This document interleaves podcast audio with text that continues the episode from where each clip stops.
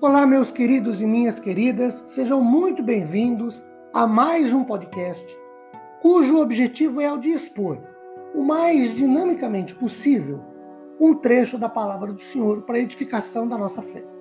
Meu nome é Ricardo Bresciani, eu sou pastor da Igreja Presbiteriana Filadélfia de Araraquara, situada na Avenida Doutor Leite de Moraes, 521, na Vila Xavier. É um prazer, uma grande alegria levar a todos vocês mais uma reflexão bíblica. Hoje, tendo como base Mateus capítulo 4, os versículos 19, 21 e 22. O 19 começa dizendo assim: E disse-lhes Jesus: Vinde após mim, e eu vos farei pescadores de homens. 21.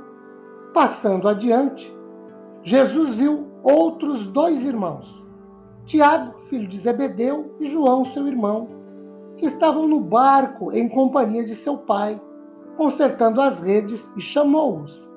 Então eles, no mesmo instante, deixando o barco e seu pai, seguiram a Jesus. Queridos, lendo o livro Manual de Administração, Formação dos Recursos Humanos da Igreja, de Antônio Carvalho, da edição da editora Eclésia, as páginas 3, 4 e 5, deparei-me com o título Jesus Cristo, o maior recrutador de todos os tempos.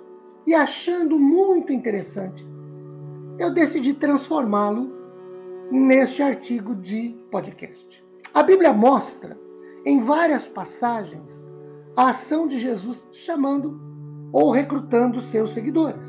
Assim é que, no início de seu ministério na Galileia, Jesus convidou dois pescadores, Pedro e André, André e os fez pescadores de homens, de acordo com Mateus 4,19, que é o que a gente acabou de ler.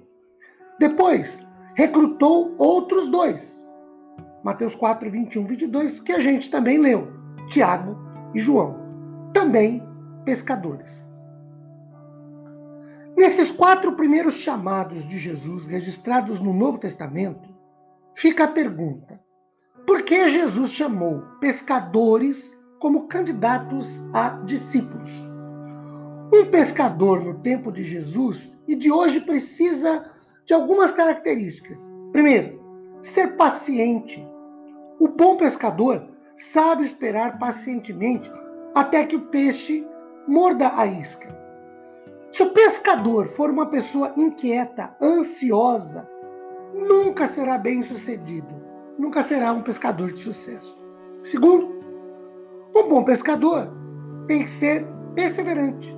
O pescador experiente, que conhece o seu ofício, aprende a não desanimar nunca e sempre volta à pescaria e tenta mais uma vez. Terceiro, ele precisa ser corajoso.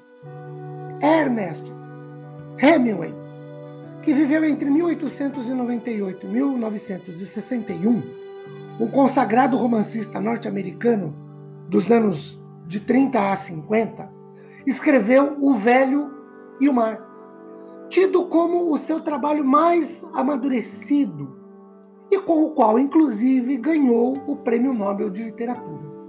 Nele, Hemingway retrata a extraordinária coragem e perseverança de um velho pescador tentando pescar um grande peixe.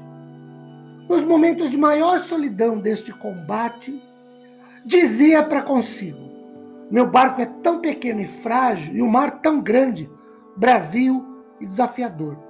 Foi sua enorme coragem que fez com que levasse o grande peixe ou o que restou dele até a aldeia onde vivia. Quarto lugar, noção de oportunidade. O bom pescador sabe que há momentos em que precisa recolher as redes e ir para casa. O discípulo de Jesus deve escolher o momento adequado para sua pesca. Quinto, saber adaptar a isca ao tipo de peixe. Você precisa, para ser um grande pescador, saber fazer isso. Mas você não precisa ser um grande pescador. Precisa saber que cada peixe corresponde a um certo tipo de isca. Sexto, precisa ser discreto. se a presença do pescador foi muito barulhenta, com certeza os peixes irão embora.